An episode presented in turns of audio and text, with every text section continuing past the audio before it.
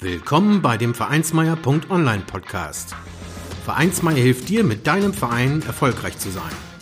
Wir schauen, was erfolgreiche Vereinsarbeit ausmacht, welche Tipps und Tricks Erfolg versprechen und wie du mit deinem Verein Erfolg hast.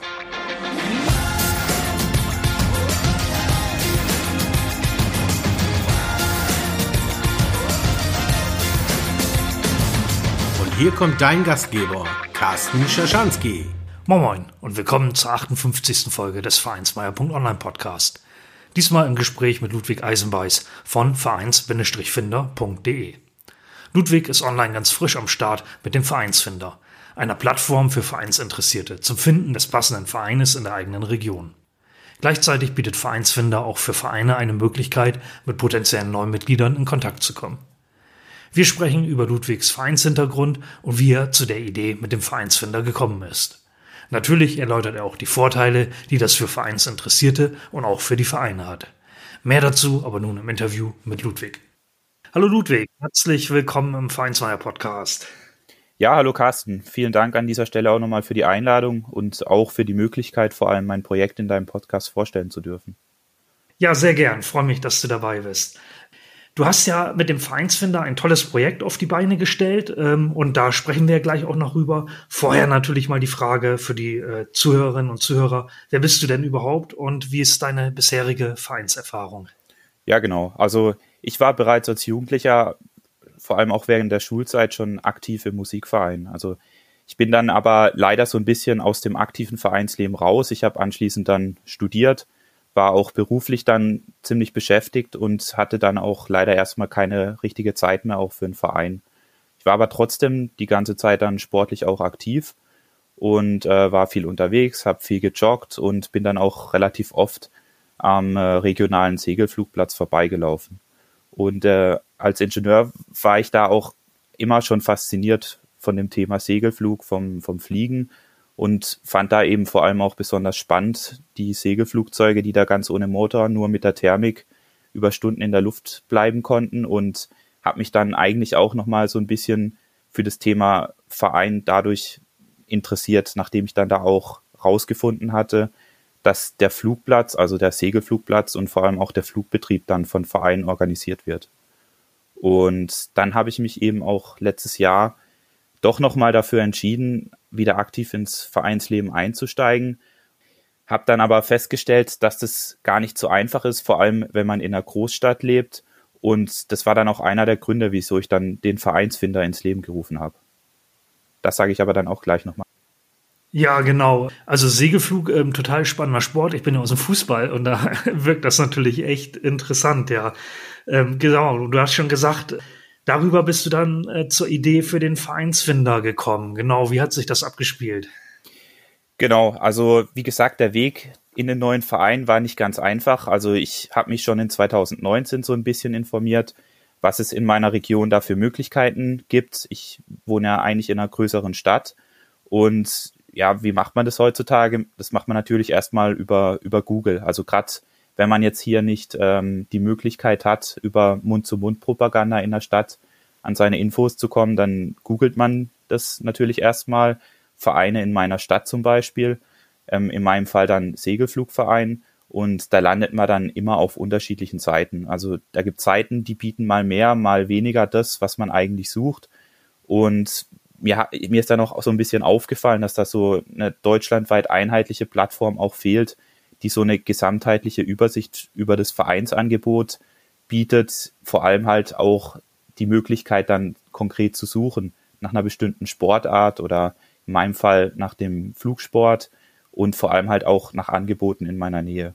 Und das fand ich so ein bisschen ernüchternd, ja.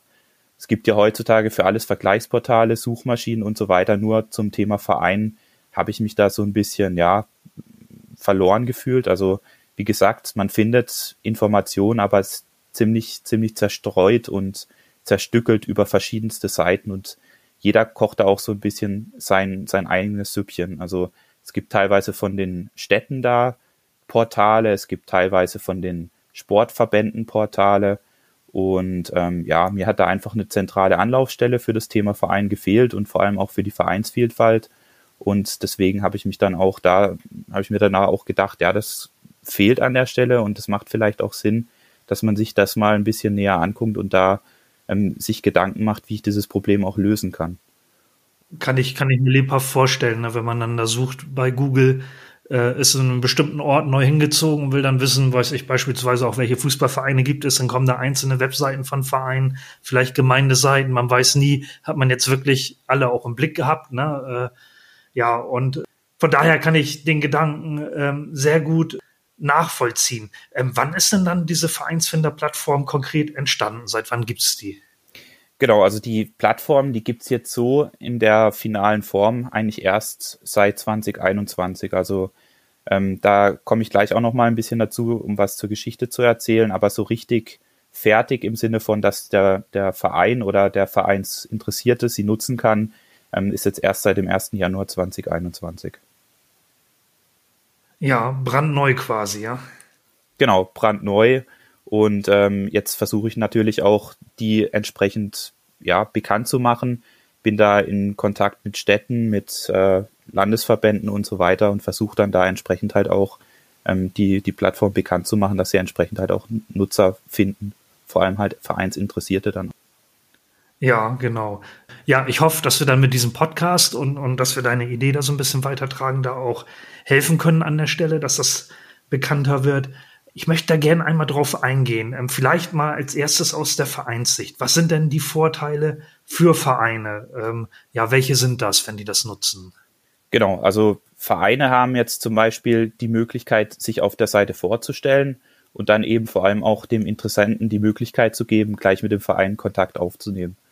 Also nicht jeder Verein hat ja die Mittel und das Know-how, zum Beispiel eine eigene Website zu betreiben, um dann eben auch gefunden zu werden.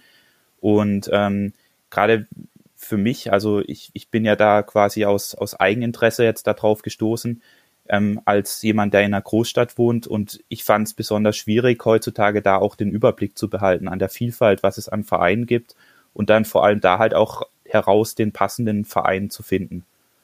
Und ähm, ja, wie gesagt, Mund-zu-Mund-Propaganda über den Nachbar, das funktioniert aus meiner Sicht sehr gut im ländlichen Raum, wenn es da eine überschaubare Anzahl auch an Vereinen gibt. Aber gerade im städtischen Raum ähm, gibt es da einfach so viele Vereine, dass jetzt der Nachbar oder die Nachbarn selbst da eigentlich auch gar nicht mehr wissen, ähm, was es da alles gibt und vielleicht auch gar nicht die gleichen Interessen haben und gleichzeitig die ganzen Möglichkeiten dann entsprechend auch einfach gar nicht mehr auf dem Schirm des jeweilig Interessierten oder Vereinsinteressierten dann auch kommen. Und da behilft man sich dann mhm. zum Beispiel auch mit Facebook-Gruppen oder ähnlichem, aber auch da ist nicht jeder Verein aktiv oder hat das Know-how, sich damit dann auch zu beschäftigen. Ja, Vereine haben ja natürlich auch Interessierte neu zugezogene zu gewinnen, ne, die man noch nicht kennt. Und von daher ist es natürlich gut, ähm, da auch ein, in Anführungsstrichen, Marketinginstrument mehr zu haben. Also ich habe unseren Fußballclub äh, bei dir dann die Tage natürlich auch schon mal eingetragen. Ähm, mal die andere Perspektive eingenommen, die des Vereinsinteressierten, also jemand, der auf der Suche ist. Ähm, welche Vorteile hat der mit der Plattform?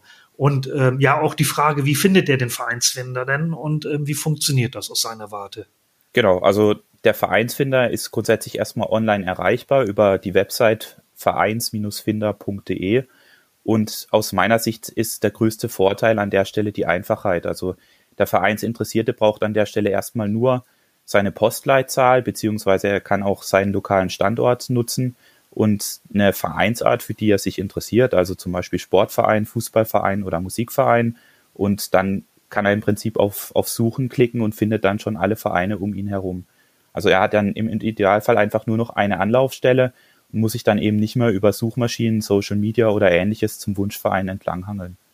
Und vor allem hat er dann auch so ein bisschen ähm, das Risiko minimiert, dass er da ähm, vielleicht einen tollen Verein verpasst, weil der halt nicht auf der ersten Seite auch der Google-Suchergebnisse auftaucht. Also er spart sich an der Stelle vor allem auch Zeit und Mühe, eben da ähm, alle möglichen Kanäle zu durchsuchen, um dann auch möglichst die für ihn interessanten Vereine dann zu finden. Ja, ich, ich muss sagen, du hast angesprochen, ja, die, die Google-Suche und ähm, der Vereinsfinder, der ist also ähnlich einfach organisiert, also ansprechend, aber wirklich ganz unkompliziert in der Bedienung. Ich habe das natürlich auch ausprobiert. Ähm, also das ist wirklich ganz toll geworden. Und da möchte ich auch noch mal fragen, jetzt aus Sicht eines Ehrenamtlichen aus dem Verein, der den da eintragen möchte, wie funktioniert das? Wie kann er das konkret nutzen? Genau, also jeder Verein ist grundsätzlich erstmal gelistet auf der, auf der Website und ähm, auch mit einer Kategorie versehen, die jetzt automatisiert über einen Algorithmus auch zugewiesen wurde.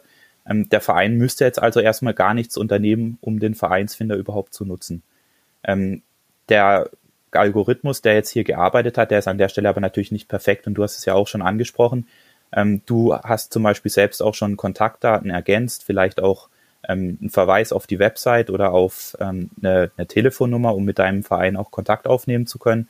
Und deswegen ist es an der Stelle schon auch ähm, wichtig, dass, dass die Vereine sich da ähm, die Zeit nehmen. Im Prinzip müssen sie aber nichts anderes machen, als ähm, ihren Verein aktiv zu suchen auf der Seite vereinsfinder.de und ähm, können dann entsprechend über den Button ähm, Verein ändern beziehungsweise Vereinsinformationen ergänzen, dann einfach auch die Informationen zu, zu ihrem Verein, zur Kontaktaufnahme und Ähnlichem dann entsprechend ergänzen. Also es ist eigentlich ähnlich aufgebaut wie Wikipedia. Die Einträge werden aber selbstverständlich dann vor der Veröffentlichung nochmal geprüft. Also wenn du jetzt, du hast es ja selber festgestellt, da ähm, an deinem Verein Informationen ergänzt, dann werden die nicht direkt auf der Website auftauchen, sondern dann werden die erst auch nochmal von mir geprüft und dann auch freigegeben, um einfach um zu vermeiden, dass dann da auch ähm, ja, Dinge passieren, die vielleicht nicht gewollt sind. Ja, genau, nicht, dass dann da äh, irgendwie aus einem konkurrierenden Verein Missbrauch gemacht wird oder so, ne? Ja, ja genau. Ähm, genau, ich habe hab also unseren Fußballclub da auch eingetragen und ähm, man konnte eben ganz prima dann auch sowas wie die Facebook-Seite ergänzen oder Instagram, ja, so dass dann ein bisschen äh, auch klar ist, wie man den Verein erreichen kann, wo man mehr sehen kann. Genau, das passt ja. Was mich nochmal interessieren würde, wie entwickelt sich denn das Projekt gerade? Also auch in Bezug ähm, auf die Nutzerzahlen. Kannst du da schon was sagen, wie viele Interessierte es da so gibt und wie viele Vereine? Also ich kann zu den Nutzerzahlen an sich leider noch nichts sagen. Die Seite ist, wie gesagt, erst zum 1. Januar jetzt diesen Jahres auch äh, gelauncht worden. Das heißt, ähm, da fehlen mir leider auch tatsächlich noch die Daten. Ähm, ich bin aber, wie gesagt, auch im Austausch jetzt mit Städten und Landesverbänden und da ist da auch schon das Interesse da, ähm, dass man entsprechend dieses Angebot dann auch bereitstellt und äh, entsprechend halt auch da ähm, zum Beispiel den, den, den Bürgern von der Stadt die Möglichkeit gibt, eben Vereine da unkompliziert zu finden.